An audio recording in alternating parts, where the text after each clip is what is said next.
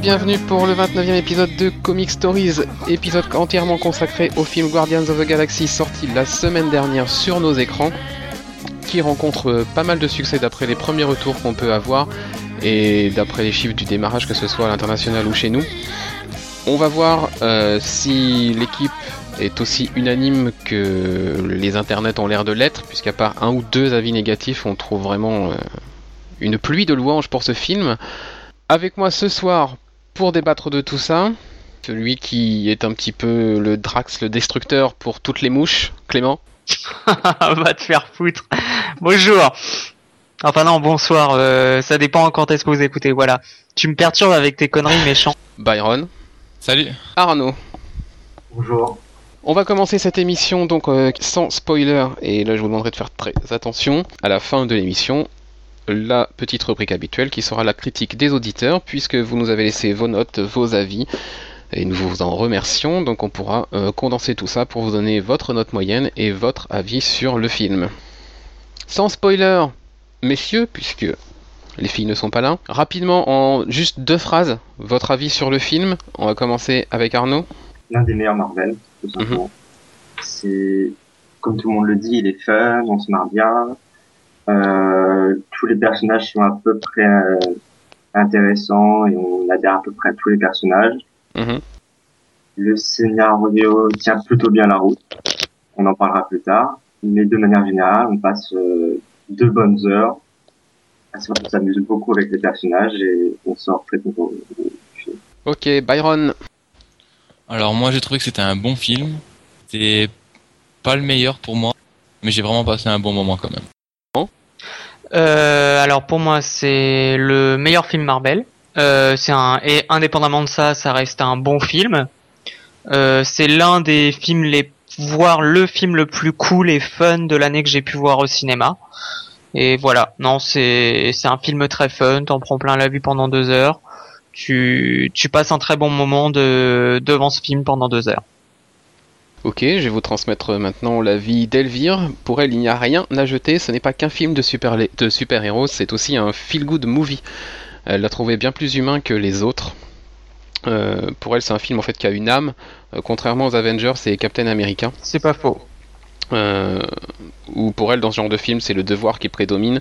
Et là, ce sont des personnes qui combattent ensemble parce qu'elles l'ont choisi et non pas parce qu'elles sont obligées, euh, comme les Avengers. Voilà. Et puis pour ma part, j'ai adoré. Voilà, j'ai pris mon pied pendant deux heures, c'était c'était absolument génial. Évidemment, j'ai quelques réserves, euh, deux trucs qui m'ont gonflé, mais voilà, j'ai franchement pas boudé mon plaisir.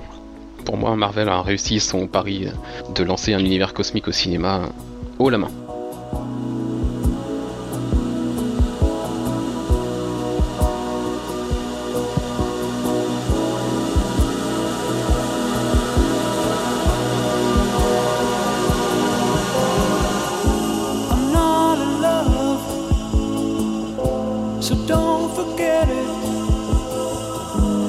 Just a silly phase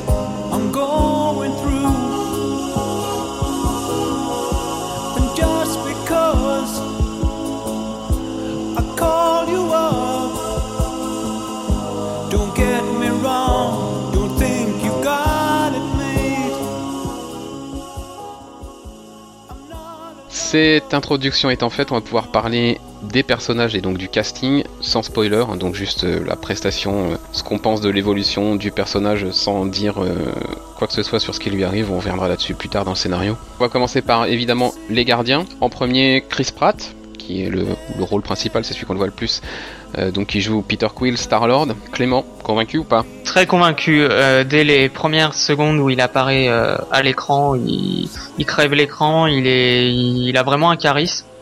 Donc il est vraiment, non, c'est, c'est vrai, il est vraiment excellent dans son rôle. Je connaissais pas cet acteur, mais du coup non.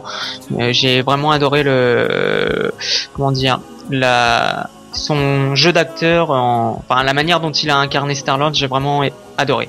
Alors pour Elvire, il est vraiment bon dans le rôle, il sait exprimer son rôle toute une palette d'émotions. Euh, sa grosse peur, euh, c'était un peu lui parce qu'elle se rappelle de lui en tant que Andy dans Parks and Recreation. Euh, et c'est un personnage apparemment débile, moi j'ai pas vu la série, mais voilà, c'est un personnage débile qui l'énervait et elle avait peur de retrouver un peu le même, le même jeu et elle était plutôt satisfaite. Arnaud, qu'est-ce que tu penses de tout ça, de Chris Pratt? Je suis d'accord avec tout le monde. Pour moi, Chris Pratt et Star-Lord, il est magistral dans le rôle. Ouais. Et comme comme euh, Elvire, j'avais j'ai vu Parks and Recreation. Le, il est pas totalement éloigné du personnage. Enfin, euh, Star Lord aime bien aime bien faire des blagues, etc. Andy, comme elle dit, c'est juste qu'il est débile. Donc on retrouve son humour. Mais euh, franchement, si ça peut permettre à des gens de découvrir Parks and Recreation, allez-y il est aussi bon là comme l'autre, même si les deux rôles sont complètement différents. D'accord. Alors, moi, je connaissais pas du tout Chris Pratt, donc euh, je partais sans a priori ni quoi que ce soit. La seule chose que je connaissais de lui, c'était la photo avant tournage et après tournage. donc bon. Oui. Euh, oui, Mhm. effectivement, euh, Star-Lord, euh, voilà, je pense qu'il n'y avait pas meilleur choix que, que lui pour l'interpréter. Enfin, il, est, il a toute une palette euh, d'émotions et de, de facettes qu'il imprime au personnage qui sont, qui sont vraiment intéressantes, que ce soit dans l'humour ou dans les moments un peu plus sérieux. euh, il est convaincant. Et ouais, Dès la effectivement, première c'est- scène. Dès, Dès la- la, première, oui, dès la scène première scène, bien sûr. Et enfin ouais, c'est une révélation pour moi euh, que cet acteur. Et toi, Byron? Euh, ouais, moi j'ai vraiment trouvé bon. Enfin, je le connaissais pas vraiment avant, mais j'ai trouvé que il remplissait vraiment parfaitement son rôle et il était bon. Ok, on va enchaîner maintenant avec bah, la fille de l'équipe, euh, donc interprétée par Zoé Saldana, euh, qui joue le rôle de Gamora, la femme la plus dangereuse de l'univers. Alors je vais commencer par vous donner l'avis d'Elvire. Euh, pour elle, elle est vraiment badass. Euh, ça risque franchement de devenir sa super-héroïne préférée. Elle est pressée d'en savoir plus sur elle en lisant les comics. Euh, J'ai envie de lui répondre tout de suite. Malheureusement, c'est pas elle qui est au centre des comics, donc euh, Ouais. il faudra Mhm. repasser pour en savoir plus. Byron, tiens, tu étais le dernier tout à l'heure. Euh, ben ouais, je crois qu'elle était comme euh, comme Chris Pratt, c'était des acteurs que je connaissais vraiment pas avant et euh, j'ai trouvé vraiment bien. Elle interprète vraiment bien le personnage et du coup, euh, bah, je l'ai trouvé vraiment solide dans le rôle et je l'ai trouvé très forte. Clément Euh, J'aurais à peu près le même avis que, que Byron. Excellente dans le rôle, et, enfin, elle fait son job. Le, le personnage était bien badass. Euh, du fait de son jeu d'acteur, du coup, euh, le personnage était intéressant. Ce qui est plutôt rare parce qu'en général, même dans les films Marvel, les personnages féminins sont globalement pas mal rentrés ou très traités. Et là, ça change un peu. Donc non, elle, était vraiment bien dans son rôle. Après, c'était, je pense que le personnage aurait peut-être pu être un peu plus intéressant sur euh, certains points, mais euh, là, de la telle manière, la manière dont c'était construit dans le film, c'était euh, l'actrice a vraiment joué, euh, vraiment joué son rôle. euh, c'était vraiment bon. Ouais, bah, je vais rebondir justement sur ce que tu disais. C'est, aussi pour ça que j'ai aimé le personnage et, et l'actrice et sa performance. C'est que, alors, peut-être que c'est aussi le scénario qui veut ça, mais pour une fois, on a un personnage féminin qui a pas l'air d'une cruche euh, ça. dans un film euh, adapté de comics. C'est clair. Et ça fait franchement plaisir à voir. Elle est vraiment euh, solide. Ouais, c'est un bon personnage féminin. Enfin. Puisqu'avec Black Widow, enfin on n'est pas tous d'accord sur Black Widow, mais voilà, euh, c'était pas c'était pas ça. Et ben là, enfin, voilà, on a on a notre personnage féminin et, et c'est cool. Arnaud, Je suis d'accord avec toi en fait. Je, parce que j'avais un peu peur de l'actrice, parce qu'elle est habituée de- au personnage euh, badass, un peu, enfin, elle est habituée au film d'action. Mhm. Parce que par exemple, euh, c'est elle qui joue l'héroïne d'Avatar, et elle brille pas dans le film parce que le scénario est pas brillant. Du coup, j'avais j'avais peur de, du traitement du personnage dans le film. Et comme tu dis, c'est parce que là, on a vraiment une euh, une héroïne forte due au scénario, et c'est pour ça que ça permet à, à Satana d'être euh, parfaite dans le rôle. Mm. J'avais j'avais aussi un peu peur parce que, comme tu disais, euh, Gamora est pas vraiment exploitée dans les comics. Du coup, j'avais un peu peur de d'à la- parce que dans les comics, à la fois j'aime bien le personnage, mais comme elle est rarement au centre de l'histoire, j'ai un peu de mal à vraiment me placer sur euh, un avis sur elle. Et j'avais un peu peur avec le film. Et là, j'ai vraiment adoré le personnage et j'espère qu'on en verra plus dans, la suite. Et vu le traitement qu'elle a dans ce premier film, je pense qu'on en, verra davantage. Juste une petite parenthèse, du coup, euh, effectivement, tu parlais du scénario euh, qui, Arnaud, qui- du scénario qui la servait mieux, et effectivement, et on sent vraiment là que hum, James Gunn aime tous les gardiens. Oui. Il leur Ouais. a donné à tous quelque chose. C'est Et- ça. Tous sont superbement mis en avant. Enfin, ils ont tous leurs moments, etc. On en reparlera, mais et, et sur Gamora, qui est le personnage féminin, donc la faiblesse habituelle de Marvel Studios. Et ben voilà, c'est là que ça éclate pour moi le fait que voilà euh, que James Gunn, il Et a ça- vraiment, Ça fait du bien. Il, ouais, ouais, il a vraiment traité super bien ses personnages. Il a pas délaissé un personnage au profit d'un autre. Il y avait vraiment euh, euh, tous les personnages. Ouais, t- et puis tous les personnages étaient complémentaires. Ils apportaient tous quelque chose au film. Voilà. Et ça, c'est plutôt rare parce que dans les autres films Marvel, t'as force, t'as des, t'as sur un groupe de personnages, t'en as deux ou trois ou un seul qui va tendance à être beau- beaucoup plus important que les autres. Donc, ce qui fait que du coup, c'est, enfin, c'est comme une balance, quoi. Ça, Un peu, c'est- un peu comme Avengers, quoi. Ouais, voilà, Ouais. c'est ça. C'est un peu comme Avengers où tu prends euh, Thor, même si c'est pas un très bon exemple. Euh, ou je sais pas, tu peux prendre. euh, Bah, Hawkeye Euh, ou Hawkeye, Black Captain- Widow. Voilà, c'est Euh, ça. Et alors que là, bah, alors que là, dans les Gardiens, c'est vraiment tous les personnages sont, on va dire, traités à égalité. On va dire ça comme ça. Alors traité à égalité peut-être, mais on, on sent quand même qu'il y, a, qu'il y a des personnages qui sont faits aussi euh, pour vendre des jouets et que Ah oui, oui, c'est sûr. et qu'on met, le- et met le paquet sûr. sur ces deux personnages-là. On, on va y venir juste après sûr, avoir parlé de Drax. Mais voilà. Euh, Mais bon, donc Dave que, voilà. Bautista, Dave Bautista, le catcheur. euh, Est-ce que euh, sa reconversion en tant qu'acteur est réussie pour vous, Byron? Euh, ouais, ben, je, je sais encore, euh, une fois, je connaissais vraiment pas l'acteur, mais il a pas vraiment euh, une, il a pas vraiment de beaucoup de textes ou quoi, mais j'ai trouvé vraiment plutôt réussi à ses façons de prendre euh, tout au premier degré ou quoi. Je trouve qu'il remplissait vraiment bien son rôle et il en devenait, il en devenait marrant et je trouvais vraiment qu'il s'intégrait bien et il en faisait pas trop ou quoi. C'était, il était vraiment bien. Et toi, Arnaud? Euh, moi, je suis un, un peu, je suis pas vraiment d'accord avec euh, Byron. Euh, l'act- L'acteur, bah, je crois que c'est même son premier rôle. Il me semble. hein. Il est pas transcendant, il est pas mauvais. On peut pas dire qu'il est bon non plus. Il est pas mauvais. Mais euh, au contraire, je l'ai trouvé un peu lourd sur certains moments. À toujours mettre l'accent sur l'humour, euh, même à des moments où il faudrait pas d'humour justement. Et à part ça, il a pas réellement de développement, à part une autre histoire à côté, dont on parlera plus tard. Mais sinon, j'ai- je trouvais que c'était le personnage le plus faible de tous. D'accord. Euh, Clément? Euh, bah, je rejoindrai un peu la, la vie d'Arnaud. Bon, bon, c'est c'est son premier film. Effectivement, il a pas eu tant de lignes, euh, enfin de dialogue euh, que ça dans le film, donc c'est un peu, c'est c'est un peu dur de juger vraiment euh, tout son jeu d'acteur. Et je rejoindrai Arnaud. Il est ni bon ni mauvais. Euh, je dirais qu'il convient très bien au rôle, très bien ce qu'on attend de, de lui, ce qu'on attend du personnage de Drax. Et du coup, euh, voilà, il fait sa, son job. Il m'a fait rire par moment. Après, ça, c'est compliqué parce que forcément, comme euh, euh, j'ai vu le, le film en VF, je peux pas juger à 100% de, de son jeu. Mais en tout cas, il m'a, il m'a pas choqué plus que ça. Il m'a pas, ça m'a pas dérangé. J'en ai même oublié durant le film qu'il était, euh, c'était un catcheur à la base et pas un, pas un acteur. Il correspondait, euh, voilà, il correspondait euh, très bien au personnage. C'est, je trouve qu'il a rempli son rôle. Après, c'est clair, il est loin d'être transcendant. C'est pas, c'est pas l'acteur, le personnage le plus charismatique de, de l'ensemble du groupe des gardiens, mais voilà, il fait son rôle sans, on va dire, il fait quelque chose de conventionnel. Ok, donc pour Elvire, euh, Drax c'est celui qui a eu le plus, avec qui elle a eu le plus de mal. Euh, mais elle a quand même vu qu'il avait une évolution tout, au- long du film et ça elle a vraiment apprécié. Euh, alors elle croyait pas du tout au personnage au début, mais voilà au final effectivement pour elle c'est vraiment un- voilà c'est bel et bien un gardien comme elle dit.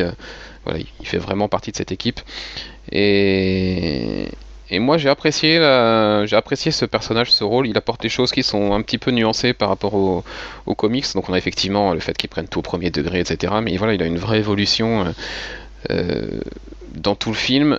Euh, dans les scènes de combat, évidemment, le fait que Bautista soit Ouais. catcheur à la base, euh, ça lui apporte des, des facilités et des possibilités qu'on n'avait encore pas forcément vues dans les scènes de combat. Et voilà, là on a vraiment le côté destructeur qui se déchaîne. Et ça, j'ai trouvé ça cool pour le personnage. Euh, et après, la question que j'ai envie de poser, sans spoiler, est-ce que finalement Drax, c'est pas le personnage qui évolue le plus pendant le film, parmi les gardiens? Ouais. Effectivement. Vu comme ça, ouais.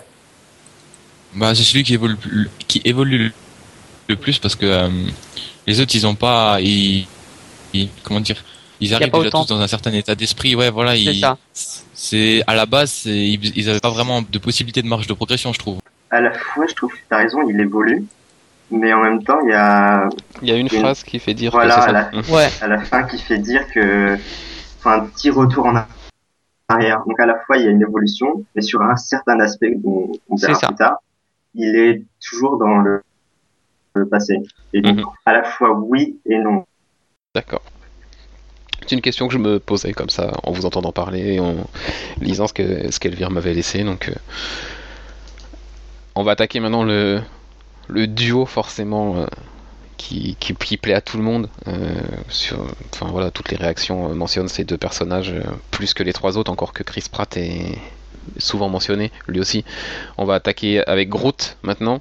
Euh, Groot qui est doublé par Vin Diesel, qui fait le, Le doublage. qui fait le doublage en plusieurs langues, donc en anglais, en espagnol, et donc la VF est également doublée par Vin Diesel. On parlera du problème de doublage juste après. Euh, Groot d'abord, avant de parler de, de Vin Diesel et de son doublage. Euh, Byron, tiens. Ben, bah Groot, j'ai trouvé que c'était un peu comme Rocket, quoi. On voit vraiment qu'il est mis en avant, comme tu l'as dit avant. C'est plus pour vendre les jouets, pour euh, pour toutes ces choses-là. Et euh, mais le, le personnage, euh, je trouve que euh, Rocket et lui, leur leur relation, elle Mhm. était vraiment bien mise en avant et elle était parfois touchante, quoi. Surtout vers bah, surtout vers la fin, quoi. Mhm. Et euh, le personnage, il apportait euh, comme Rocket euh, un peu son lot d'humour et mais par- parfois aussi il était il était touchant et du coup je je pense que beaucoup de monde va va l'apprécier grâce à ce film quoi.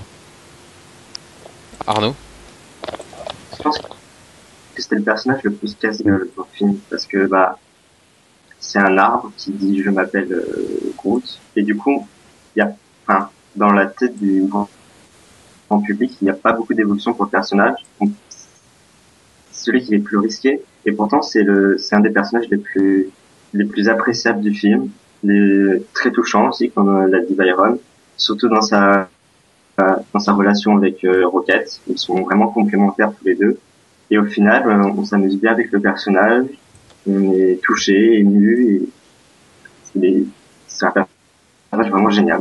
Mhm. Après, pour, pour euh, Vin Diesel, euh, il fait juste la voix, c'est pas lui qui s'occupe de la motion capture. Ouais. Donc il fait juste la voix, il y a, il y a pas énormément de choses à dire sur sa voix, il, il y a certaines intonations qui changent par moments, suivant les scènes tout ça. Dans l'ensemble, sinon le personnage, à part euh, Vin Diesel, le traitement du personnage est vraiment cool. Alors, moi, franchement, je pensais pas une seconde que je pourrais être ému par un arbre.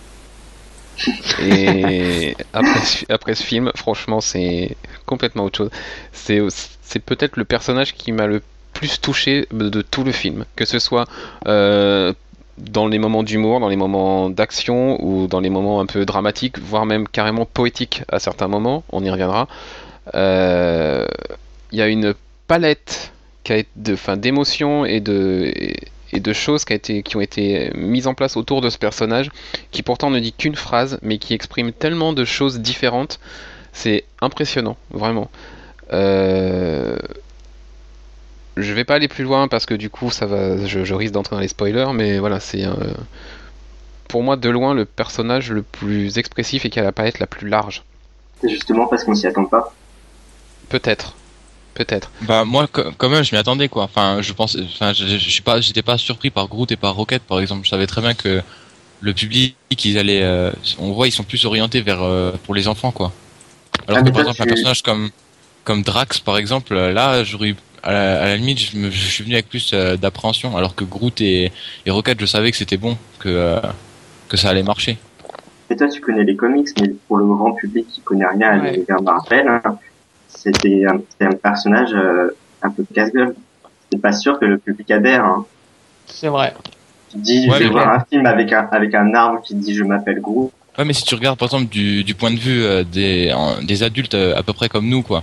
On est adultes, donc ça, ça aurait pas forcément marché. Alors que par exemple, euh, t'as un enfant de d'une dizaine d'années qui va regarder ça, tu savais très bien qu'ils allaient tourner vers euh, euh, plus euh, dans le ton humour, humoristique.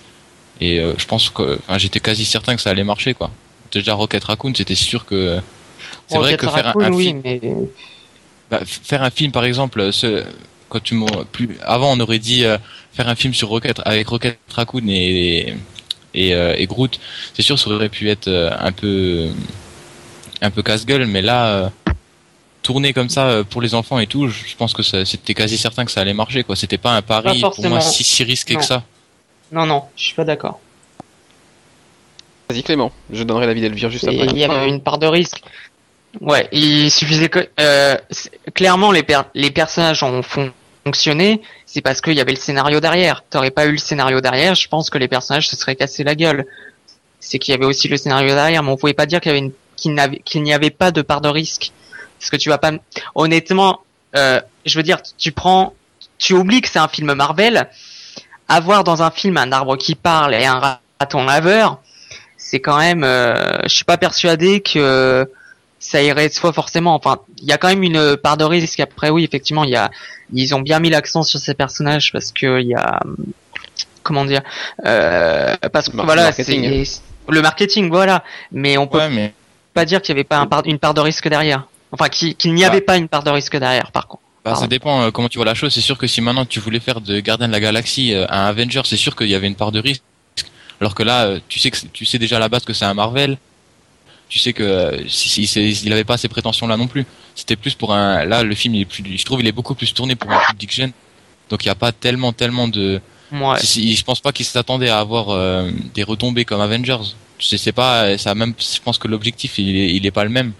Là, je- Euh, euh, non, je pense que les gardiens, c'est quand même par rapport à ces personnages, personnages-là et en termes général, les gardiens, ça reste quand même un film qui est complètement, mais on va dire pas déconnecté de l'univers Marvel, mais en tout cas, c'est un film qui a rien à voir avec ce qui a été fait auparavant euh, chez Marvel Studios. Donc voilà, c'est pas, je suis pas euh, convaincu par ce que tu dis. Bah, moi, je pense quand même que c'était pas un énorme risque parce que quand on voit par exemple euh, un Iron Man 3 qui a plu euh, à beaucoup beaucoup d'enfants, bah je, peux- je pense que les Gardiens de la Galaxie, c'est quasi certain que ça allait marcher. Enfin, avec euh, la promo qu'ils ont fait, euh, mettre un raton Il y avait la promo, parle, je suis sûr que ça ça marche. Enfin, ça ça marche quoi. Pour moi, euh, c'est sûr que si maintenant t'en faisais un Avengers, là, ce serait c'était un pari risqué, mais là, c'était plus un, un film pour enfants. Ouais. Et je pense que c'était déjà avant. Enfin, moi, je l'ai toujours vu comme ça. C'était plus, plus euh, un film euh, qui se prenait pas vraiment au sérieux. Et donc là, c'était pas vraiment un super pari. C'était pas un pari euh, très très risqué. Je suis pas d'accord parce que tout le film est quand même un parti, un parti risqué. Parce que ça, déjà, c'est ça, c'est un film qui se passe dans dans l'univers et non, et non plus sur Terre, donc, comme euh, Marvel a l'habitude de faire. Et en plus, au niveau du, du plan de Marvel, c'est complètement différent. Ils ont l'habitude de, de présenter un personnage dans un film solo et ensuite de les, de les réunir dans les Avengers, ce qui donne plus de temps de, de développer. Un personnage dans son film solo. Là, on te balance cinq personnages principaux qu'il faut développer en deux heures. C'est assez risqué. Ouais, mais par exemple, tu m'aurais dit on fait un film euh, Black Panther. À la rigueur, là, je, pense que c'est beaucoup plus risqué. Alors Eh qu'un ben, film on en Gardien reparlera des dans deux Galaxies. ans de ça. Ouais, voilà, je pense que là, c'est beaucoup plus risqué. Alors que un film là comme ça, euh, qui se prenait pas au sérieux ou quoi, avec un raton laveur et un arbre qui parle, euh, je pense que c'était pas. Pour moi, c'était sûr que ça allait marcher, quoi. Enfin, sûr que ça allait marcher. Ça allait pas faire euh, peut-être un carton comme ça, mais je pense que ils auraient pas été euh, euh, déçus non plus de- des résultats, je pense. Tous les Marvel fonctionnent pas pareil. Il y a la marque derrière. Exactement, oui, pour ma part, du coup, euh, puisque je vais, je vais prendre position aussi sur cette histoire de risque ou pas, puisque c'est c'est une question intéressante. Euh, pour moi, annoncer le film Gardien de la Galaxie, annoncer un film dans l'univers cosmique, euh, quand on a vu Green Lantern, enfin, c'est ce que ça a donné, Euh, quand on compare, à- parce que forcément il y a un moment ou un autre où la comparaison va être obligatoirement faite avec Star Wars et avec d'autres Ouais. franchises comme ça. Quand on annonce un film comme ça, c'est risqué. Après, pour moi, quand on choisit James Gunn pour le faire, c'est bon. Ouais. Pour moi, la messe, elle a été dite à ce moment-là, au moment où ils ont choisi le réalisateur. Ils ont fait le choix qu'il fallait pour ce film-là. Et derrière, bah, ça, ça a déroulé quoi. Et la machine de guerre de Marvel et de Disney au niveau marketing, au niveau produits dérivés, au niveau promo, communication et tout ça, fait que bah, forcément ça ne peut que marcher. Mais le choix du réalisateur, euh, de l'équipe en, en entière euh, qui était autour de ce réalisateur-là, c'est là où ça s'est décidé. Pour moi. sûr. On va revenir sur Groot avec la vie d'Elvire quand même, euh, qui est selon elle un personnage merveilleux et vraiment plein de surprises, euh, qui ne dit certes qu'une phrase mais qui a été rendu très expressif. Euh, elle avait peur qu'il fasse un peu pot de fleurs et je la salue pour son jeu de mots. Mais pour elle c'est bien un gardien à part entière et c'est lui qui apporte la vraie touche de poésie au film. Et je suis plutôt d'accord avec ça. Parce Et que, ouais, vas-y, parce que du coup, j'ai pas tellement donné mon avis euh, exact. Eh bien vas-y. spécifique sur euh, sur Groot. Euh, je, je- je suis un peu de ton de ton avis du coup quand tu parlais que que Groot euh, apportait de l'émotion et je dirais même que que le personnage de Groot finalement c'est un peu la touche émotion qu'il fallait au gardien. Enfin les seuls moments où j'ai vraiment euh, ressenti quelque chose où j'ai été ému par euh, des personnages c'était euh, c'était notamment par Groot. Donc ok t'avais aussi sa relation avec Rocket que j'adore qui rendait aussi la chose très intéressante et qui avait vraiment euh, quelques moments d'émotion entre eux, mais il y avait un personnage qui apportait de l'émotion, qui apportait à la fois de l'humour, mais aussi, euh, comme euh, ça a été dit, de la, poésie, c'était vraiment Groot. Après, voilà, et puis les effets spéciaux pour Groot aimaient- aidaient aussi, c'était vraiment, enfin moi j'ai quand même été bluffé par la manière dont a été créé et, et animé Groot, c'était vraiment excellent. Et puis chapeau aussi quand même aux, aux acteurs derrière le la motion capture. C'est ça, est- c'est on peut pas. euh, enfin, ils ont quand même bien rempli. euh, je crois qu'ils étaient deux, un ou deux, je crois. J'ai cru lire euh, quelque chose comme ça. Mais voilà. Après, Vin Diesel, bah il a juste fait quelques répliques, très peu. Donc est-ce qu'on peut vraiment l'associer à Groot Ah bah Tant oui, que quand ça, même. je suis pas persuadé. Oui, quand même, mais je veux dire, enfin, comment dire, il a pas, il a pas la motion capture derrière. Il a... Alors ok, oui, il a peut-être fait des intonations différentes, mais je trouve que c'est un peu dur du coup de juger euh, le travail qu'il a fait euh, pour le personnage de Groot. Après, je dis pas qu'il a pas été impliqué du tout, mais voilà, ça me paraît assez difficile de juger. Mais en tout cas, je trouve que Groot, euh, effectivement, c'est un gardien à part entière, mais c'est aussi l'un des points forts du film. Euh, pour revenir sur Vin Diesel, là on voit quand même toute la l'empreinte de Marvel sur l'univers du cinéma euh, qui, euh, pour faire parler un arbre, va chercher quelqu'un comme Vin Diesel alors qu'il aurait pu prendre n'importe qui d'acteur euh, de, seconde zone et voilà, bah non, on prend Vin Diesel. On va prendre Bradley Cooper pour faire Rocket Ouais. Raccoon, on va se permettre de Ouais. se payer Glenn Close pour faire quelques scènes. Euh, Robert Redford, il y a quelques films, enfin il y a un film en arrière, enfin voilà, c'est ça fait aussi partie de de la puissance de la franchise pour moi Vin Diesel euh, et de ce que la franchise peut se permettre en fait tout simplement. Euh, on va on peut pas parler de Groot sans parler de ce gros problème de la version française euh, puisque pour tous les Ouais. Français, pour tous les Français, pour toutes les personnes qui vont voir le film en VF, Groot sera un décérébré qui ne sait dire qui ne sait dire que trois mots et qui en plus est même pas capable de faire une phrase correcte. Je comprends pas. Je puisque on va quand même l'expliquer pour tout le monde, enfin pour ceux qui n'ont pas vu forcément le film en VF ou qui n'ont pas encore vu le film euh, et qui seraient passés à côté. Euh, je s'appelle Groot. Mais pourquoi? Euh, merde quoi. tu, Dans les premières bandes annonces, tu avais bien Je m'appelle Groot. Je crois que dans les bandes annonces les plus récentes, tu avais dit Je s'appelle Groot. Euh, tu te dis bon bah non, c'est pour une bande annonce et ils ont qu'à fouiller, ils vont se rattraper, euh, ils vont se rattraper dans le film. Et là quand tu vois, quand tu regardes le film et quand tu entends pour la première fois Groot parler qui dit Je s'appelle Groot, tu te dis non mais les mecs mais arrêtez de faire de la merde au niveau du doublage, c'est pas possible. Déjà que le jeu s'appelle Groot, alors qu'en VO c'est I am Groot. C'est pas, y a pas, c'est pas possible de faire une erreur derrière si tu traduis littéralement euh, la phrase en anglaise euh, en français. C'est complètement con. À la rigueur, on est dans une adaptation. Euh, donc euh, qu'il fasse une faute de conjugaison, pourquoi pas? Mais à ce compte-là, I is Groot en Ah. anglais et c'est pareil dans toutes les langues.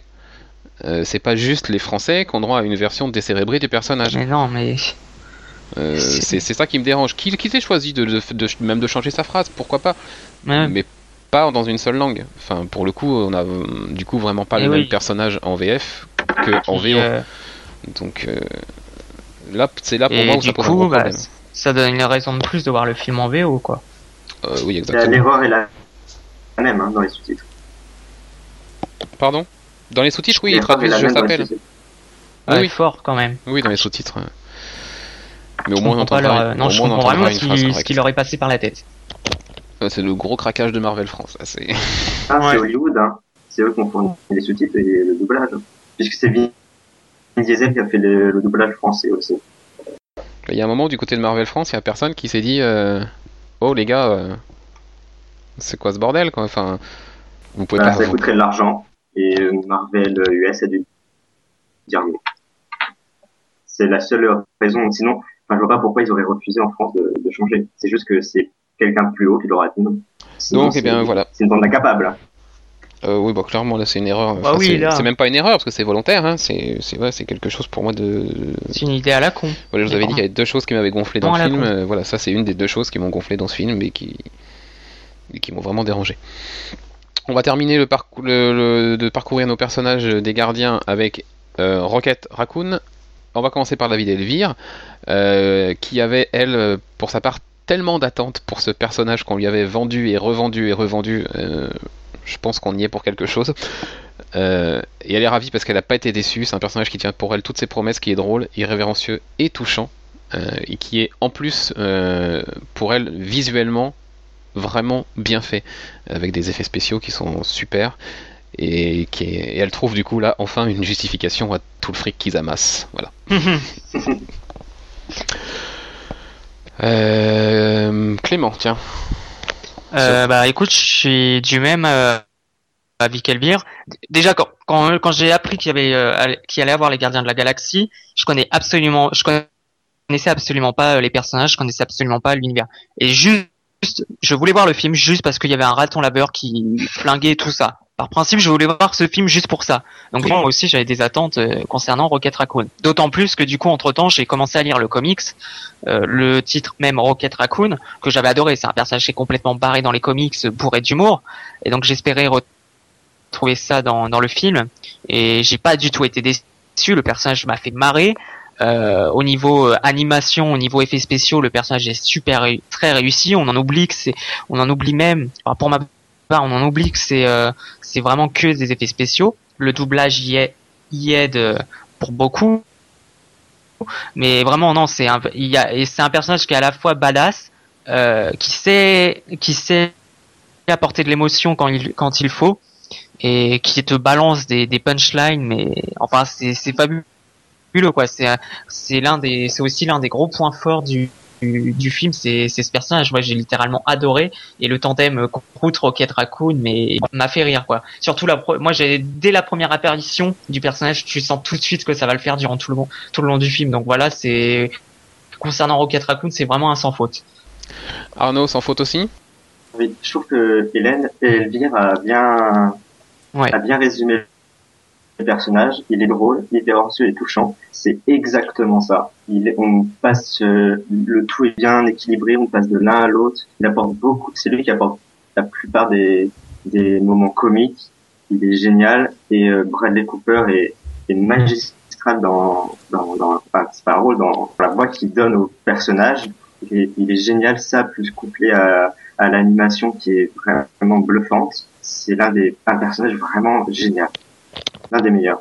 Byron, est-ce que tu vas être euh, aussi Bah ouais.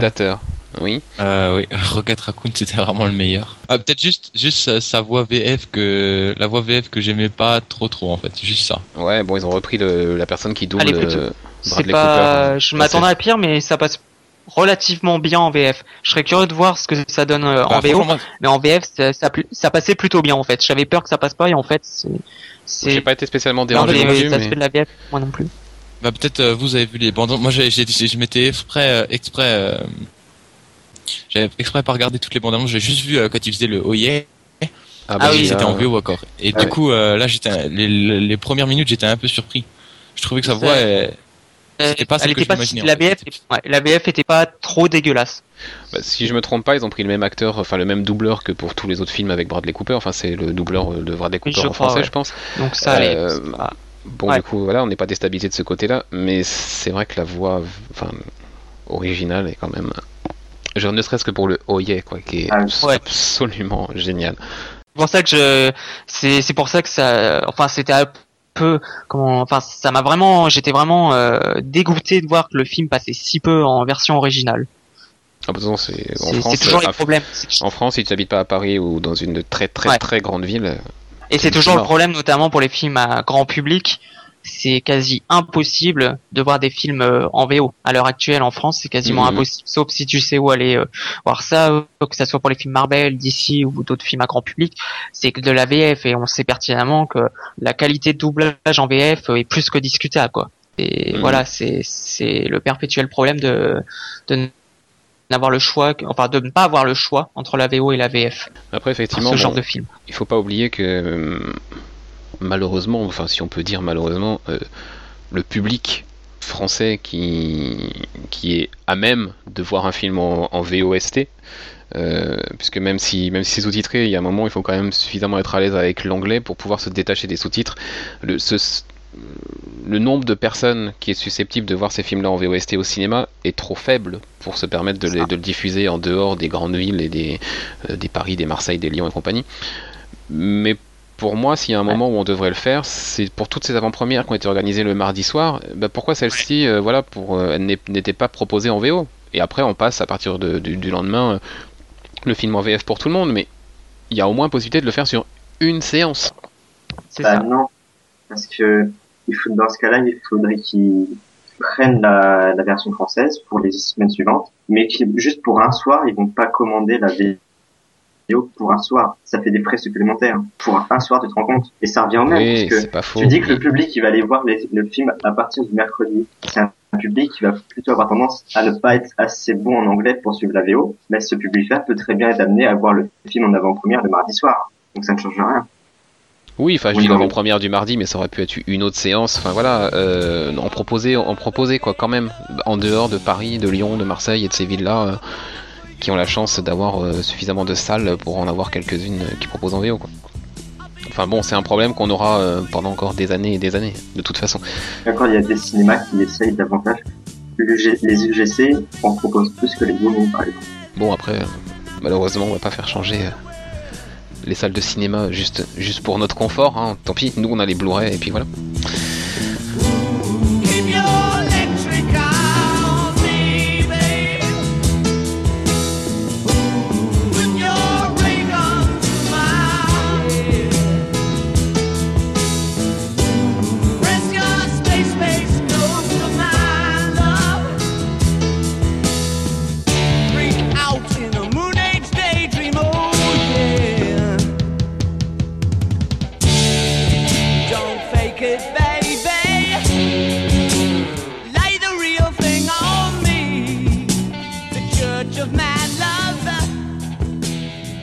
On a passé les gardiens, gros morceau, on va pouvoir passer maintenant euh, aux autres personnages. On va commencer par le- les vilains, euh, les antagonistes du film.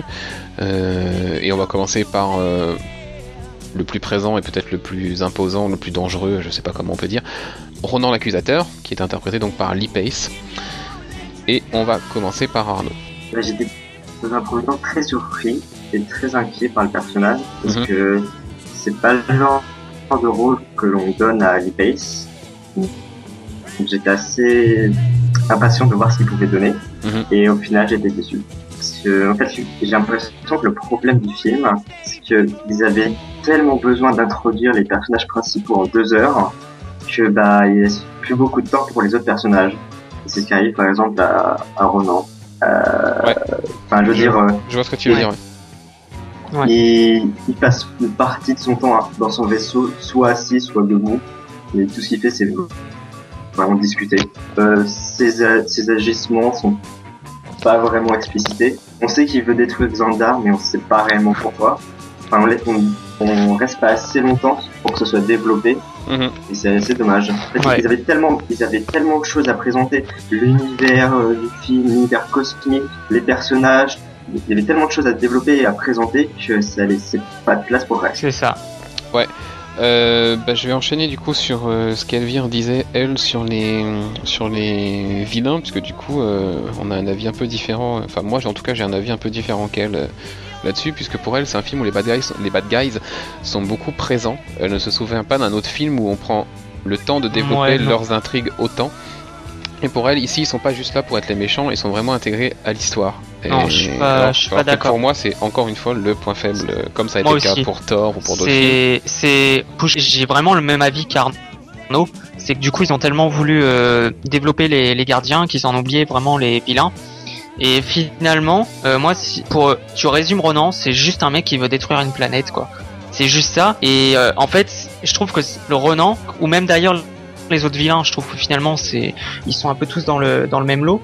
C'est un peu la, caricature même du du méchant, quoi. C'est vraiment une caricature et c'est un défaut récurrent qu'on, qu'on que l'on trouve chez les les films euh, de Marvel Studios, hormis euh, exception. Enfin non, mais je dirais même euh, hormis peut-être le personnage de Loki qui est un Oui, non, mais lui, qui voilà, lui est quand même beaucoup à part, qui est à part Tom Hiddleston. qui est un peu à, part même si voilà quoi. Il y a quelques voilà. Mais voilà est-ce que c'est vraiment euh, je suis pas d'accord. C'est c'est vraiment j'ai retrouvé le même schéma euh, que que chez tous les films Marvel concernant euh, les bad guys quoi. C'est vraiment euh, c'est très c'est pas du tout leurs motivations sont sont pas du tout originales. C'est je veux dominer le monde euh, ou alors je veux dominer une planète je veux détruire une planète puis voilà. Et si bien que ça finalement ça ne devient qu'une caricature même si voilà, Lee Pace euh, gère son truc, mais c'est long. Enfin, c'est un bad guy qui est loin d'être transcendant, quoi. C'est, je l'ai trouvé, ouais, je sais ça, je l'ai trouvé par moments vraiment caricatural. Puis même, ils essayent de lui donner une, euh, ils essayent de dire, d'expliquer pourquoi il veut attaquer Xandar, pour des raisons politiques, mais c'est, c'est juste une phrase. C'est pas développé, c'est juste, ah, euh, il veut il veut détruire Xandar pour parce qu'il est pas d'accord avec tel machin. Il, va, il est d'accord, mais Ah. ça va être, faut nous expliquer pourquoi il est pas d'accord, d'où sort ce, ce traité, euh, pour, euh, qui est, qui est, qui a signé ce traité.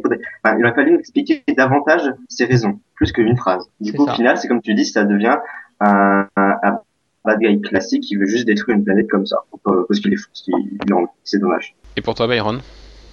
Bah franchement moi je je pas être original mais disons que je dirais exactement comme euh, un mélange de Arnaud et euh, de Clément en fait. D'accord. Euh, moi, en fait, ce qui me, en, dehors, je vais pas non plus répéter ce qui a été dit, parce que voilà, euh, je manque pour qu'il soit réellement menaçant. J'ai manqué pendant ce film euh, d'une démonstration de sa puissance. C'est ça. Il y a un moment, si on veut qu'il soit menaçant, si, si, on, si on veut qu'on, que le spectateur puisse craindre la, la, la menace qui est posée par Ronan, parce que c'est clairement le le- l'antagoniste le plus puissant de, de ceux qui sont auxquels se frottent les gardiens. Bah, il y a un moment, faut peut-être qu'il, bah, faut peut-être qu'il en détruise une de planète, ou faut peut-être qu'il, fasse quelque chose qui, qui nous donne des raisons de croire qu'il puisse être crédible à un moment en tant que, en tant que vilain qui va détruire une planète. Parce que sans ça, ben oui, effectivement, qu'est-ce qu'il fait? Il prend son marteau, il le tourne pour balancer des gens, et c'est, enfin, point, c'est tout ce qu'il fait, quoi. Il y a des gens qui ont peur de lui, on lui donne un surnom un, un peu, un peu menaçant, l'accusateur. Les gens Ouais. flippent euh, en entendant son nom. Mais pourquoi T'as raison, il faudrait une, une démonstration. Voilà. Peut-être que ça, ça l'aurait rendu plus crédible. Euh, on va continuer dans les vilains. Et je vais vous poser la même question. Est-ce qu'elle est aussi crédible Et est-ce qu'on peut parler d'un problème Karen Gillan? Pas du tout. Alors pas du tout, on peut pas parler d'un problème Karen Gillan ou pas du tout, elle Bon. est pas crédible? Euh, je l'ai pas, enfin, j'ai pas du tout aimé, enfin, comment dire, euh, j'ai, enfin, j'ai pas trouvé ce personnage, j'ai pas trouvé qu'il apportait vraiment euh, quelque chose de, enfin, quelque chose vraiment d'indispensable à l'histoire dans le film, hormis euh, l'histoire, enfin, je vais pas spoiler, mais un lien avec, enfin, non, même pas, il y a pas vraiment de lien avec les, les, les gardiens, j'ai pas, enfin, je, Après parler de son Voilà, lien, quoi. parler de son lien avec Gamora, c'est pas un spoil. Hein. C'est Ouais, connu, non, c'est ben voilà. présenté d'entrée. Enfin voilà. c'est présenté d'entrée, mais et c'est pas, enfin, même ça, c'est pas. J'ai trouvé que ça a pas été assez bien exploité euh, son lien avec euh, Gamora. On aurait peut-être pu avoir des choses euh, un peu plus euh, intéressantes, euh, mais non. pff, moi, il m'a, j'ai pas été convaincu par ce par ce personnage, vraiment. Byron? Euh, bah moi je trouve vraiment, je veux pas être méchant mais je trouve qu'elle servait un peu à rien. Enfin à chaque fois que je la voyais, ça. euh, elle me donnait vraiment, euh, je, dir- je dirais pas qu'elle me saoulait, mais, mais quand même un peu quoi. Enfin, elle était, je sais pas, elle, elle servait à rien et elle, elle donnait vraiment pas bien la réplique à Gamora. Et je sais pas, elle, elle était vraiment mauvaise dans son rôle, je trouve. ouais. Elle était de trop, elle aurait pas, on- elle aurait pas été présente dans le film, ça m'aurait vraiment pas dérangé et ça aurait peut-être même été mieux, je trouve. Euh, ouais, bah pour ma part, enfin voilà, il y a, il y a- l'actrice c'est complètement, enfin c'est pas du tout ce à quoi euh, elle peut nous, elle a pu nous habituer dans d'autres rôles. Enfin, elle est complètement à côté de la plaque. Elle est mono-expressive en plus. Alors je sais pas si Ouais, c'est son ça. personnage qui veut ça, euh, son visage euh, qui est un peu euh, reconstruit puisque c'est un, un cyborg, enfin plus ou moins. Je sais pas si c'est à cause de ça, mais elle est mono-expressive. Effectivement, elle en met elle met pas une réplique dedans. Enfin, pour moi, elle est complètement à côté. Et au niveau du scénario, elle est pas hyper servie. Et je le regrette vraiment parce que quand on lit le prologue en comics, on en parlera plus tard euh, à la fin quand on parlera des comics autour des Gardiens. euh, Il y a tout un chapitre qui est consacré à, Nebula et à sa relation avec Gamora, son passé, etc. Elle a un vrai background qui est développé et on se dit, euh, en lisant ce prologue, qu'elle va être vraiment hyper intéressante et hyper badass. Et puis, bah, en fait, si on veut savoir des choses sur Nebula et si on veut être intéressé par le personnage, bah, il y a que 20 pages euh, dans tout le prologue euh, comics qui- qu'il faut voir parce que le film sert à rien de ce côté-là. Enfin, Arnaud, je sais pas si. C'est c'est exactement ça. Euh, Marvel a fait un gros teasing du marketing autour du personnage, autour de l'actrice. Même à la Comic Con euh, l'an dernier, tout ça, ils ont fait beaucoup de, Mm, mm. de promos autour d'elle. Et au final, elle sert à rien. C'est- Ce Ouais. qu'elle fait dans le film, que ce soit Nebula ou, euh, ou une figurante, c'était pareil. Ça aurait pu être n'importe qui, joué par n'im- n'importe quel personnage joué par n'importe qui, ça aurait été exactement pareil. Et c'est vraiment dommage à cause de la, du marketing qu'il y avait autour, notamment par exemple ce que tu disais, le, le prologue en comics. On s'attendait à, à beaucoup de choses, et surtout beaucoup de choses par rapport à sa relation avec Gamora. Mm, mm, mm. Au final, il y a, y a rien. C'est très décevant. Exactement. Euh, les deux antagonistes ayant été traités, on va maintenant passer aux personnages secondaires du film. Euh, J'en ai retenu trois, alors vous verrez après si vous souhaitez en rajouter. Euh, et je propose de commencer par euh, Nova Prime, donc Glenn Close. Euh, bon, on n'a pas, on va pas à mon avis pas développer, grand-chose à on va dire. pas à mon avis voilà développer cette allée, voilà, mais juste. euh, C'est le même pro- c'est le même problème que pour les villes. C'est ça. Il n'y avait pas assez de temps pour, pour qu'on les voit davantage. Développer. Voilà. Et c'est bien dommage. Après, autour d'elle, on peut parler de tout le corps, euh, le Nova Corps. Voilà, ça aurait été, ça aurait été intéressant C'est dommage que ça n'a pas été plus davantage. euh, voilà, ça aurait été intéressant Ouais. de les pr- présenter plus, voir comment ça fonctionne. Parce que là, on nous présente quand même tout un univers cosmique que l'on n'a pas l'habitude de voir. Je sais pas si, si c'est comme s'il y a dif- différentes planètes gérées par différentes euh, sociétés, s'il y a, je sais pas, un roi euh, qui contrôle plusieurs planètes. Enfin, on sait rien de comment fonctionne l'univers C'est ça. cosmique. Et là, on nous présente euh, une sorte de force armée cosmique, les, les Nova, les Nova, enfin, les Nova Corps. Mais, enfin, c'est, c'est ce qu'on peut en déduire. hein. Mais on ne présente pas réellement ce ce qu'ils qui sont, ce qu'ils font, et quel est leur rôle dans, sur leur, sur Xandar et sur, euh, dans l'univers. hein. Et On au final, c'est vraiment dommage. Moi, je m'attendais pas à ça dans le film. Enfin, je m'attendais pas à ce qu'on me présente le Nova Corps et machin. Je... Il était présent. Voilà, on sait que c'est la police un peu de l'espace. On le comprend facilement. Euh, Après, j'attends plus ça d'un film Nova que vrai. que d'un film Gardien et et l'avoir introduit dans le film et avoir, euh, enfin parce que c'est un film qui effectivement tourne vraiment autour des Gardiens, autour de, de leur relation du groupe qui va naître, etc. Mais il y a un nombre d'éléments de l'univers cosmique de Marvel qui sont introduits dans ce film, c'est hallucinant. Euh, Que ce soit le corps des Nova, on en parlera tout à l'heure quand on parlera des, euh, des Easter eggs avec les Célestes, avec euh, toutes les gemmes d'infinité, etc. Enfin, il y a, un nombre de, de choses autour de l'univers cosmique qui sont intégrées, c'est énorme. Alors effectivement, oui, on n'a pas le temps de tout développer, mais à la rigueur pour le corps des Nova, je traduis affreusement d'ailleurs en VF par la cohorte des Nova, la Nova, la cohorte Nova ou je sais pas quoi. Ouais, je l'attendais, pas là, donc à la rigueur ça m'a pas déçu et j'étais content de les voir. Et en plus euh, visuellement avec leur symbole qui est repris plusieurs fois de manière intéressante, euh, notamment dans une des scènes au départ quand euh, et c'est pas un spoil de le dire quand les, personnages sont arrêtés pour être envoyés à prison, les faisceaux des, des, des vaisseaux se croisent pour former l'étoile des Nova, enfin l'étoile le symbole euh, du Nova Corps et du coup il y a plein de moments où ce, symbole est repris et c'est cool de voir ça. Après, t'as raison. Ils ont introduit les, les Nova Corps. Ils pouvaient pas développer davantage. T'as raison.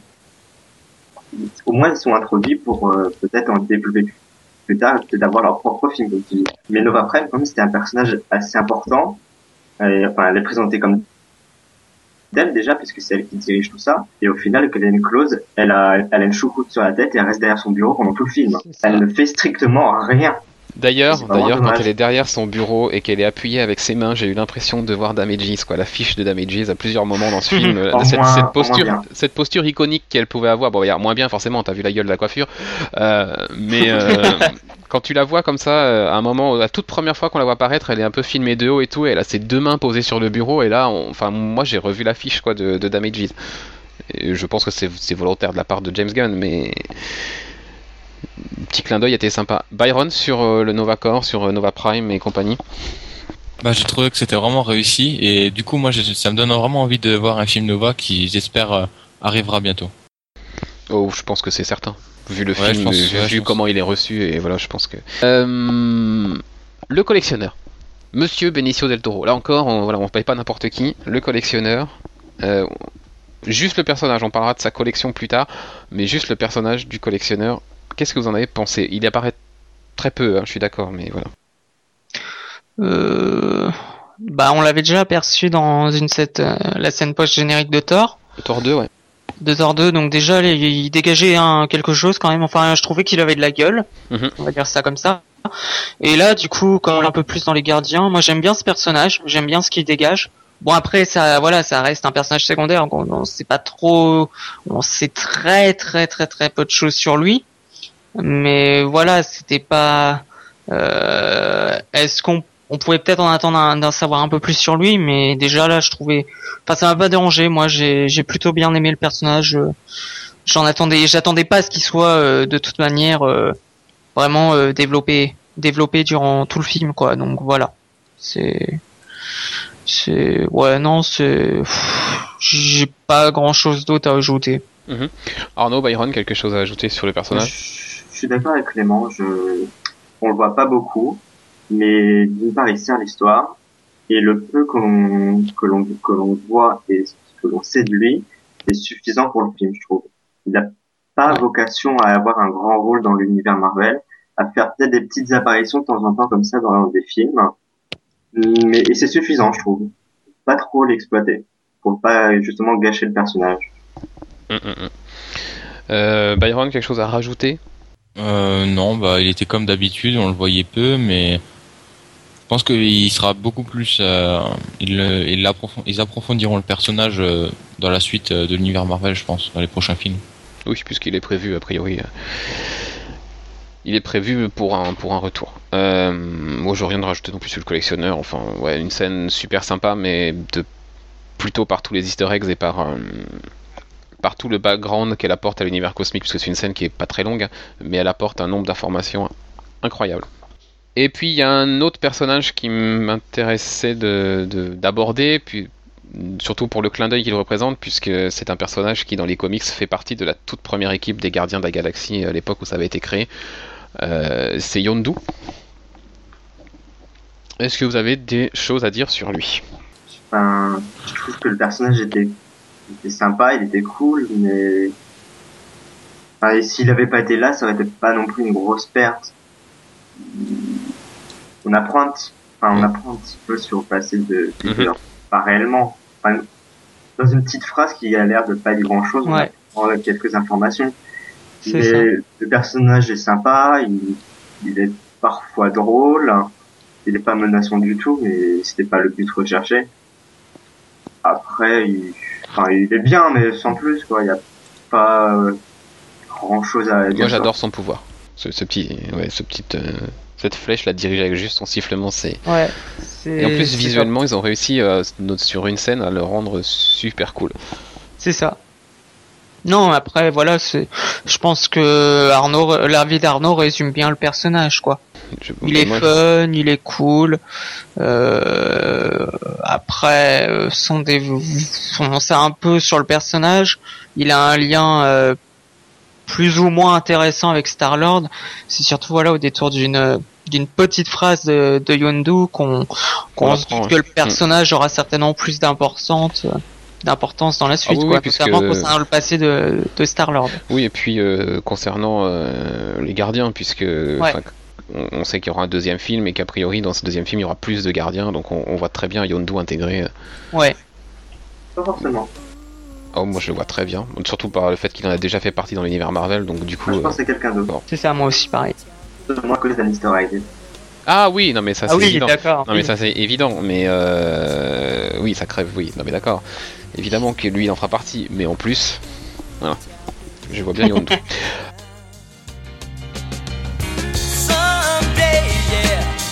together and we'll get it undone. Someday, when your head is much lighter.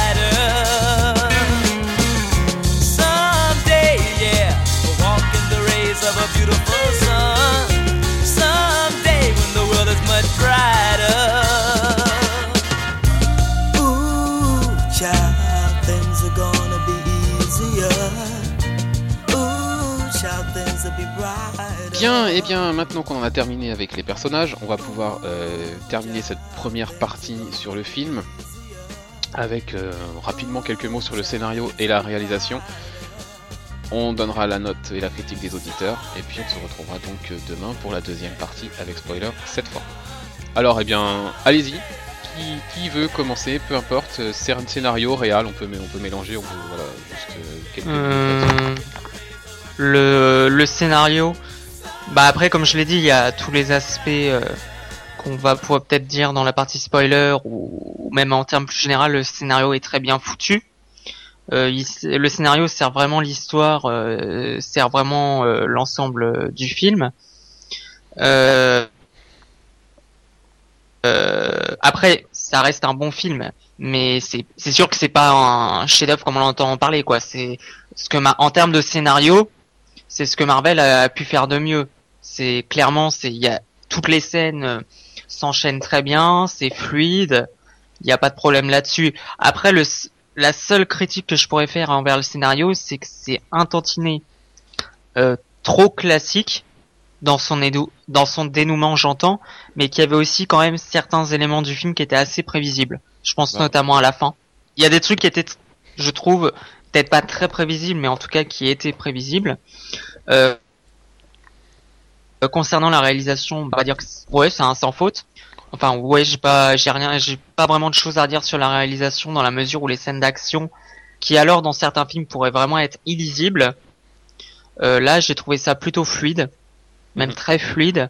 C'était euh, le début du film euh, dans sa, enfin, euh, c'est pas non plus hyper original dans sa manière d'être réalisé, mais en tout cas c'était très fluide et c'est ce qu'on attend d'un film euh, comme ça, c'est que ça soit fluide, que ça soit pas brouillon, euh, qu'on comprenne le euh, comment se déroule l'action, notamment pour les scènes d'action. Euh, voilà, j'ai rien à en redire concernant la réalisation, c'est réussi. D'accord. Euh, Arnaud, concernant euh, le scénario et tout ça, tout ça, tout ça. Comme Clément l'a dit, le scénario est quand même assez classique. Il est, il est bien, il est bien mené, mais assez classique. Parfois prévisible, mais on passerait quand même un bon moment. Et, mais comme on l'a déjà dit, pour, quand on parlait des est, le film est pas assez long pour pouvoir euh, développer tous les personnages. À part les gardiens, les autres ne sont pas, ne sont pas assez bien développés. Sinon, concernant la réalisation, elle est pas mal. Je pense pas que ce soit le meilleur travail de James Gunn. Et les, les scènes d'action sont, sont plutôt fluides, comme dit Clément. Plutôt en 2D qu'en 3D. J'ai vu les deux versions et j'ai trouvé que il y avait quelques problèmes en 3D. Sans doute dû à la conversion, parce que le film n'a pas été tourné en 3D. Et sinon, il y a quand même un problème, c'est au montage. Il y a des, enfin, c'est assez gênant par moments, c'est qu'il manque des raccords. Et des raccords Ah. assez pas dégueulasses ou sont mal faits. Il y a des fois ça fait un peu, oui, J'ai pas fait attention. C'est un, peu coupures sont brou- pas- c'est un peu brouillon par moment. Autant il y a plein de détails qui ont été hyper soignés, euh, notamment autour de l'ambiance sonore, on y reviendra juste après, euh, mais même visuel, enfin il y a des, plein de détails, Ouais. de, de petites choses qui Ça, sont cachées, etc. ça, Mais alors du coup, parfois, euh, ça, ça a été... Le mixage est bon, mais il y a des moments où, euh, où les raccords justement sont soit, soit mal faits, un peu abrupts, Oui, c'est ça, c'est bah, c'est un peu à la hache, comme, euh, comme on a pu avoir, euh, c'était pour Thor, je crois, on avait déjà dit, euh, Thor 2, J'ai vraiment pas fait attention. Où il y avait vraiment des, des moments où c'était euh, ouais assez rapide quoi. Euh, ouais, à la hache, c'est manquant. Euh, Byron sur ces éléments. Euh, ben moi, je pense que je suis à peu près d'accord avec eux, mais quand, par contre, je suis pas trop d'accord avec Clément quand, avec Clément quand il dit que le scénario il était vraiment top ou quoi. Je pense pas que c'est, je pense pour moi c'est loin d'être euh, le mieux quoi. Je trouve qu'il était vraiment beaucoup trop Ah, il est- classique. Il est très. Non, non, j'ai. Enfin, j'ai pas dit. Disons que de ce qu'on attendait du film, le scénario était top. Après, c'est c'est clair que le scénario est hyper classique. Il y a pas. Ouais, bah, moi je trouvais justement qu'il était trop classique parce Ah, que je m'attendais vraiment à ce classique, qu'il y mais je veux dire de. un élément qui, qui, qui vraiment qui vienne tout chambouler et il y a jamais vraiment rien eu quoi. Oui, c'est c'est ça. Mais... C'était vraiment classique. Après, la force de ce film, c'était aussi que euh, même quand, quand il y avait des éléments classiques, certains certains moments euh, du film, ils étaient tout de suite pris en dérision comme ça. Et ça, Oui. c'est- Ouais. ça c'était un truc que j'ai vraiment apprécié et qui, qui m'a dit ouais peut-être que c'est finalement, je me suis dit peut-être que c'est fait exprès pour vraiment vraiment prendre ce film euh, au ça. second degré quoi. Mais Non, mais après, c'est sûr que le scénario n'est pas top top. Mais voilà, c'est. c'est- Je veux dire, le scénario offre ce que l'on attendait euh, du film, quoi. C'est c'est ça, donc c'est pour ça que je parle de bon scénario. De bon scénario. Après, c'est vrai qu'il est peut-être un, un peu trop classique. C'est dommage Ouais. qu'il n'y a peut-être pas eu plus de prise de risque. Mais n'empêche qu'avec ce scénario-là, on passe un très bon moment. Oui, euh, le, le film, il n'y avait pas, il y avait pas de moments longs comme par exemple on aurait pu avoir euh, pour Days of Future Past. Là, c'était, je, je m'ennuyais vraiment. Alors que là, le film, il est bien passé, mais le, le Tu vas scénario- réveiller Arnaud là, attention. Ne critique pas, t'as Chut. sur- Moi aussi, tu vas me réveiller. Non, mais le, le scénario, il était vraiment très simple et c'est ça que j'ai un peu regretté parce que je m'attendais quand même à, à voir un film un peu plus, un peu plus pas, comment dire, peut-être complexe ou je m'attendais à, à un truc un peu plus poussé plutôt que, euh, plutôt que ça. C'était vraiment pour moi beaucoup trop classique. Oui, non, mais effectivement, hein, le scénario, il n'a pas réinventé le, le cinéma euh, d'action et le cinéma euh, cosmique, c'est clair. Euh, après, il est, il se déroule bien, il est, fluide. Alors oui, c'est super convenu, que ce soit pour la fin ou pour les pseudo retournements de situation. on peut s'attendre à tout, on peut. On n'est pas vraiment surpris par quoi que ce soit, même par un élément qui, qui à force d'être fait dans la mécanique de Marvel, voilà, bah, ça nous surprend plus et ça prend plus. Euh, on en reparlera dans la, dans la deuxième émission. Euh, du coup, ouais, sans ce scénario, effectivement, il n'y a pas de, il n'y a pas de grosse surprise et je pense pas que ce soit vraiment le scénario que James Gunn ait voulu mettre en avant. Non, ce sont clairement les personnages. Pour moi, voilà, c'est un film Ouais. sur les personnages et, C'est ça. et il aurait pu, euh, enfin voilà, ça aurait pu être un film sur les mêmes personnages qui prennent le métro. À la rigueur, il aurait fait de la même manière et coucou Thor d'ailleurs, en passage. Euh, il aurait fait de la même manière et ça aurait été les personnages qui auraient été au cœur du truc et, et peut-être que ça aurait été aussi cool. Euh, après, on va, pour être complet sur, euh, sur cette première partie d'émission, on va peut-être euh, parler de l'aspect visuel général, l'esthétique du film. euh, qui allait, ça sera l'occasion pour moi de, bah, je, je vais commencer, ça sera l'occasion pour moi de rebondir sur ce qu'Arnaud disait sur la 3D. C'est la première 3D des films Marvel ou même de, de beaucoup de films, c'est la première 3D qui à un moment ou à un autre me déclenche une réaction de recul. C'est-à-dire que j'ai- été surpris par un truc. Il y a un moment, il y a un couteau qui vole et qui te vient dans la face et, et là, moi, je me suis reculé quoi. Parce que j'ai j'ai Et pas dans vu la salle, en 3D. et dans la salle, euh, beaucoup de personnes ont eu cette- ce même mouvement de recul que moi. Et là, je me suis dit, ah bah cool, enfin.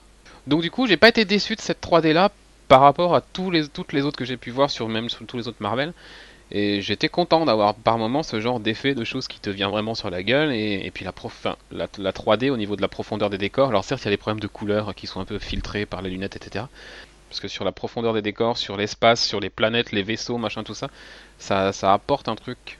Pour une fois, ça apporte quelque chose pour moi. Alors, on n'a pas l'air d'être d'accord là-dessus, Arnaud.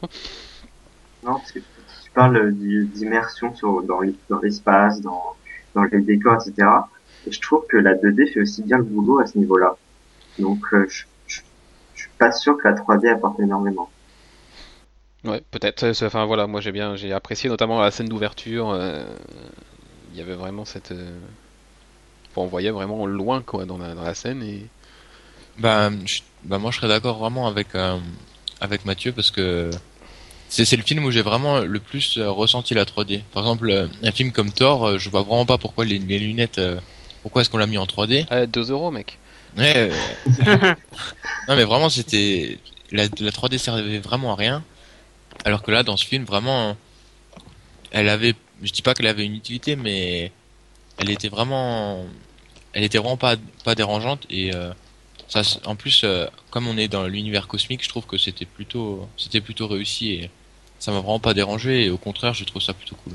Bon, après, on est clair que c'est pas euh, la 3D. euh, oui c'était pas un- C'est pas la 3D parfaite, enfin c'est pas c'est pas ce que je dis, Ouais. enfin, c'est pas ce que tu dis non plus, mais c'est pas la 3D euh, qu'on qu'on espère et qu'on attend et qu'on aura vraiment, j'espère un jour, qui sera euh, vraiment euh, 100% immersive et, et, et où vraiment, enfin de la vraie 3D. Mais par rapport à toutes les autres qu'on a pu avoir, pour moi il y a un truc, il y a un pas en avant qui a été fait. Et enfin j'ai envie de dire. Et c'était peut-être le film pour le faire. Euh, sur le reste de l'aspect visuel, euh, je vais lancer un, thème et quelque chose qui, qui me qui, qui m'a fait plaisir, c'est qu'on ne reste pas sur une planète. Parce qu'on aurait pu avoir ça, hein. Euh, on voit quelques planètes, quelques petites scènes comme ça, et l'action principale se passe sur un seul endroit et point barre. Alors on a vraiment plusieurs planètes avec chacune leur identité propre. Visuellement, c'est ça, ça rend super bien, que ce soit les scènes dans l'espace ou l'identité des planètes, les, les décors et compagnie. J'ai trouvé ça euh, que c'était. Enfin là, on est vraiment dans le dans le vrai space opéra pour le coup. J'ai l'impression qu'ils ont associé une ou plusieurs couleurs à, à chaque planète. Genre euh, plutôt du vert avec pour Nowhere. Euh, pour la première, je sais plus le nom, c'est Mogar, Mogar, c'est Morag. Morag. C'est plutôt le bleu ou les couleurs claires. Enfin, J'ai l'impression qu'il y a vraiment eu un travail sur la couleur. Ouais. Oh bah oui, ça, ça contribue à donner une identité en plus. euh, Très coloré, quoi. quoi. Il est, c'était, j'ai rarement vu, ou même jamais, un Marvel aussi coloré. Et du coup, ça, ça sert vraiment le film, quoi. C'est, c'est des couleurs vives, c'est pas, euh, on va dire, c'est pas triste. Enfin, il y a vraiment quelque chose, quoi. Et en plus, j'ai lu, ils ont tout n'a pas été fait euh, par ordinateur. Il y a Ouais, certains décors ou bâtiments qui proviennent vraiment de, de la réalité. Oui, Par oui, exemple, euh, euh, le bâtiment de le bâtiment en verre de Xandar, c'est la gare de, de Liège. De Liège, ouais. Non, mais du coup, il y a eu un vrai travail, et même sur les vaisseaux. Les Ouais. vaisseaux, ils sont super chouettes, notamment celui de Ronan, euh, qui a des espèces d'effets là, en fonction, ouais, des, en, super en top. fonction des mouvements et des directions qu'il prend. Il y a le, le- le vaisseau qui se, qui se module au niveau de ses ailes d'une certaine manière. Et je trouve ça. Il est assez impressionnant. C'est censé être, un- c'est un méchant. Ouais. Il est censé être menaçant, impressionnant. Eh ben, et son le- vaisseau est plus vaisseau impressionnant que lui. Son, son vaisseau le fait mieux que lui, ça c'est clair. c'est Euh, clair. et puis ouais, tu disais Byron, le Novacor aussi, tous les petits vaisseaux, euh, Ah oui. et, et même ce qui se passe à un moment avec tous ces petits Notamment sur vaisseaux. une scène, oui. Le, le design des ne- Ouais, ouais, le super. design de tous ces petits de, de, de, de- du Novacor, enfin voilà, c'est Et puis t'avais aussi euh, même les, on va dire les extraterrestres, Ouais. Enfin, les personnes. euh, ça fait du bien de voir que, que c'est pas que du, du, CGI quoi. Enfin, euh, on va dire des vrais acteurs, des vrais figurants qui ont du maquillage. Enfin, du maquillage, je sais pas comment c'est fait, mais en tout cas, il y a vraiment, si tu veux, ça m'a, de ce point de vue-là, sur la méthode, on va dire de travail, ça m'a fait penser un peu euh, au Star Wars d'antan. Ou même, euh, je sais pas, tu prenais par exemple, ou, par exemple euh, le Seigneur des Anneaux, où les, les figurants, c'était pas, c'était pas, c'était vraiment des figurants euh, euh, prothèses et tout le bordel. Et tout le bordel, pas comme les autres films où il y a eu beaucoup, énormément de, de CGI, d'effets spéciaux pour créer ces personnages. Là, c'était vraiment des, des personnages en chair et en os. Et vraiment, ça, ça, euh, enfin, je trouvais que c'était vraiment bien de retrouver ça dans ce film-là. Bah, c'est sûr, c'est Euh, plus vivant. Tout, tout- bah, Voilà, c'est ça. Ça dépend lesquels personnages. Hein. Les effets que- numériques peuvent être très bien faits. Regarde Groot Rocket, c'est des effets Oui, numériques. hein. Oui, oui, non, mais je veux dire, il y avait, enfin, tu sentais moins l'aspect euh, tout effets spéciaux, ça fait moins lisse. Enfin, moi je. quoi. Ouais. C'est, c'est dire. Voilà, c'est ça. Après, Ouais. c'était beaucoup du maquillage plus que des prothèses. Ouais, notamment Si, la, non, la c'est fille- ça, la fille en rouge. ou- Ouais, non, mais la femme, la, la femme et la fille du mec là des Novacor là qui sont juste peinturées en rouge. Enfin, il y a des choses quand même, ça, ça, ça c'est un peu un peu pourri quoi quand même. Il y, a- il y a- il y en a deux trois, elles auraient pu un peu. Ah, ça m'a pas choqué. Ah bah moi, ce- ces deux-là, je- j'ai l'impression de, de... enfin, c'est peut-être un, un clin d'œil. C'était pas mais- parce que ça, ça a duré 3 secondes.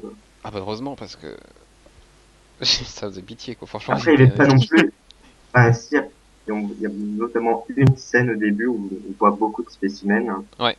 Et c'était intéressant de voir justement plusieurs Ouais. races et pas juste euh, deux trois races où on en voit une dizaine Ouais. de Bah, similaires. il y, a- y y la scène, bon, effectivement, on peut, on peut citer les planètes, ça donne pas d'éléments d'intrigue. Il y a effectivement la première scène sur Zandar, mais aussi la scène sur Nowhere, où là, on voit, on croise énormément Ouais. d'espèces différentes. D'ailleurs, une scène qui m'a fait tellement penser à Star Wars. Enfin, tout, tout le passage sur Nowhere. euh, Enfin, il y a un moment, j'ai l'impression de me retrouver dans. La, dans la cantine. Pareil. Euh, Ouais, moi aussi, c'est, c'est, je sais pas si c'est volontaire, mais en tout cas, euh, vraiment, il y a, il y a des moments comme ça dans le film, tu, tu pouvais pas ne pas penser à Star Wars. C'était, euh... euh, Star Wars et à d'autres franchises Disney. Hein, oui, oui. Enfin, on pensait beau, enfin, moi, pour ma part, j'ai pensé beaucoup à Star Wars, quoi. Il y, a- il y a un vrai côté Indiana Jones aussi. Enfin, il y a des côtés, Ouais, il y a aussi, plein de ouais. franchises comme ça qui sont, qui sont, ouais, qui ont droit à des petits clins d'œil, quoi. James Gunn maîtrise vraiment les, les références de la Ouais. pop culture Ouais, ouais. Ouais. et du space opéra. C'est bah, c'est- aussi ce qui fait que ce film est si agréable, c'est que voilà, c'est il, il nous parle vraiment à nous quoi. On nous- on- on- c'est fait, c'est orienté enfant sur plein d'éléments, mais il parle aussi à nous qui avons déjà une culture d'établie avec des, des références, etc. Et ces références sont glissées de manière euh, très Très subtile. Euh, que dire encore sur, euh, sur l'aspect visuel Euh, C'est déjà pas mal, peut-être parler maintenant de l'aspect sonore, parce que c'est un élément hyper Ouais. important de ce film, et beaucoup plus important que dans tous les autres films Marvel. Il y a vraiment un soin qui a été apporté au, au- au son. Déjà, on va parler des, des musiques et des chansons, enfin le. Aws- le Awesome Mix, euh, et puis toutes les musiques qui ont été composées pour le film. Qui, enfin, voilà, euh, qu'est-ce que vous vous en pensez? Est-ce que vous trouvez comme moi que c'est c'est presque un élément de scénario, quoi? Oui. Ces, ces choses. Oh oui, Complètement. Et c'est pas, il ne balance pas juste, enfin, C'est pas balancer de la musique gratuitement, quoi. Voilà, c'est pas juste on met de la musique parce que ça pourrait aller avec la scène. Il me semble que quasiment à chaque fois, et je peux peut-être me tromper pour certaines chansons, c'est c'est bien, c'est déclenché par le scénario. De me souvenir, mais je crois que quasiment à chaque fois, c'est déclenché par, euh, Oui, puis, un élément du scénario. et puis ce qui est intéressant, euh, c'est que souvent, dans les films, on a une scène d'action qui, qui enclenche une musique, et là on a, et c'est très rare pour, enfin, j'ai pas l'impression d'avoir vu super souvent, on a parfois, ça arrive plusieurs fois, deux trois fois dans le film, la musique qui déclenche la scène. Ouais. C'est-à-dire on a la Ouais, ouais. chanson, on a la chanson qui démarre, ça nous met dans une certaine ambiance, dans un certain, souvent un certain esprit un peu festif, un peu, et, et la scène démarre après et, et suit la chanson en fait. Comme la toute première scène avec euh, Star-Lord. Ouais, c'est bah, voilà. ça, la première scène, ouais. Exactement. Il y a, il y a Tu sens tout de et- suite, tu sens tout de suite euh, l'ambiance qu'il va y avoir dans la scène, en fait. Mm, mm. Avant le générique aussi, la, la, Ouais. la première chose qu'on, on, on la première chose qui nous est livrée, c'est un son, c'est pas une, c'est pas une image. Oui. Et, et- ça donne le ton. perturbant d'avoir une introduction avant d'avoir le, le Oui. générique Marvel Studio. Oui, c'était perturbant, oui. T'avais pas le logo Marvel. Ah bah moi, Ah, bon. moi, j'ai trouvé ça super agréable parce que du coup c'est Ah le oui, logo- c'est agréable. Ah le oui, logo- complètement. Le logo, ça change, nous- quoi. c'est le logo qui nous fait le bond de 25 ans et du coup j'ai. justement, ça. c'était c'était sur- c'était assez surprenant. Je Parce que d'habitude, on a toujours là, on a vraiment Ah, bah oui, tellement eu l'habitude de voir le logo Marvel s'afficher en premier que là, du coup, tu, co- tu regardes le film, tu dis ah merde, il y a l'intro qui commence, qui, enfin, le Ouais, film commence. C'est comme si directement. les, les pages qu'on voit défiler, c'était les, les 25, C'est ça. 25 années qui défilaient. Ah non, mais je dis pas le contraire. C'est, j'ai trouvé ça très, j'ai trouvé ça excellent parce que déjà, ça change, euh, ça, ça change vraiment. Ça évite euh, de, comment dire, tomber dans cette routine qui, qui était installée depuis euh, énormément de films. Byron sur cette ambiance sonore, ces musiques, ces chansons. Bah, je trouvais que c'était vraiment euh, très très bien choisi et que euh, bah que ça collait vraiment bien au film et que tout de suite ça donnait un autre regard sur le film.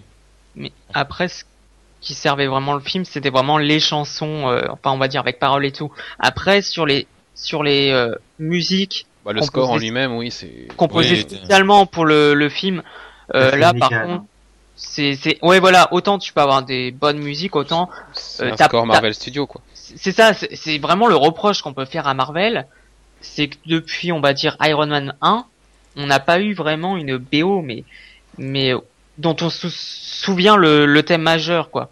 Je, te je te demande Captain America, je te demande Thor, je te demande Iron Man 2, Iron Man 3, etc.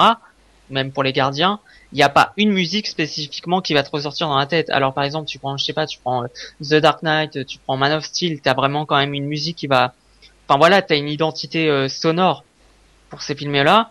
Alors, enfin, c'est voilà, c'est, je m'attendais quand même à avoir une meilleure, euh, une meilleure BO pour les pour les gardiens. Je parle pas en termes de chansons même, mais en tout cas en tant de, en tant que que que BO même pour le film, euh, je m'attendais à mieux quoi. Ça a été un peu, je dirais que c'est un peu l'un des euh, entre guillemets points noirs de de la musique des Gardiens de la Galaxie.